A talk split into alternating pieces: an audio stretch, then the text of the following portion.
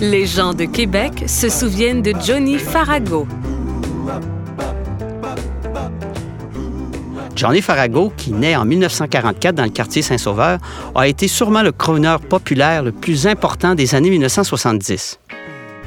Donc, il naît sous le nom de Jean-Yves Bellan, parce que son véritable père, Alfredo Farago, ne le reconnaîtra que dix ans plus tard. Il vit ses premières années, son enfance, il va à l'école euh, près de la rue Boisseau, dans Saint-Sauveur. En 1955, lorsque son père le reconnaît, il va aller vivre avec la famille Farago dans le quartier Saint-Jean-Baptiste. La carrière de Johnny Farago est vraiment lancée en 1960 lors d'un concours d'amateurs où il commence avec des imitations d'Elvis Presley. Il va lancer sa carrière sous le nom de Johnny Stevens et va faire le tour des cabarets de la région de Québec. Il se joint à un premier groupe de musique en 1964 qui s'appelle les Mercedes et ils vont en disquer un premier 45 tours qui s'appelle Pour toi, rien que pour toi, qui va très très bien marcher sur les ondes des radios de Québec. En 1966, il va lancer sa carrière avec un premier 45 tours enregistré à Montréal qui s'appelle Je t'aime, je te veux. Il s'associe à la maison Canusa de Guy Cloutier, qui a également lancé les carrières de Nanette Walkman, de Tony Roman et des Woolops, des Baronnets, pour débuter sa carrière. Pendant deux ans, de 1968 à 1970, il chante en duo avec Patrick Zabé.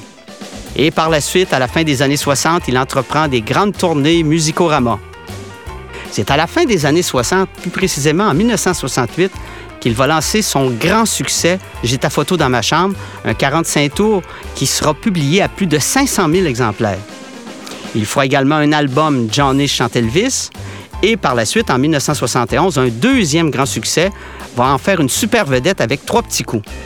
Un moment important dans sa carrière, évidemment, est août 1977 avec la mort d'Elvis puisqu'il va être un peu celui qui va rappeler à tous les Québécois la mémoire d'Elvis par de nombreux micro-sillons et des tournées. Il avait déjà rencontré Elvis Presley à Las Vegas en 1969.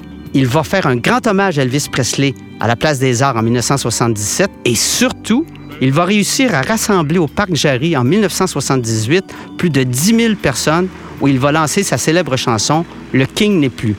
Dans les années 80, la carrière de Johnny Farago prend un tournant. Premièrement, il va plus du côté de la musique country. Et deuxièmement, il s'installe à Miami où il s'achète un cabaret où il va faire venir des vedettes populaires du Québec, La vie en rose. Il va continuer des tournées, la tournée rétro avec René Simard dans les années 80, l'épopée du rock.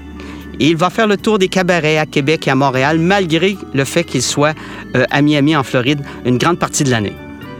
Dans les années 90, Johnny Farago entreprend avec son fils Maxime une tournée qui se nomme Au nom du Père, du Fils et d'Elvis. C'est au cours de cette tournée dans Charlevoix qu'il va subir un arrêt cardiaque et qu'il va décéder le 31 juillet 1997. Ses funérailles seront des funérailles de super vedettes, de super étoiles. Une stèle funéraire en forme de guitare rappelle sa mémoire à tous les passants au cimetière Saint-Charles. L'épigraphe en mémoire de Johnny Farago est situé au 630 rue Boisseau dans l'arrondissement de la cité Limoilou.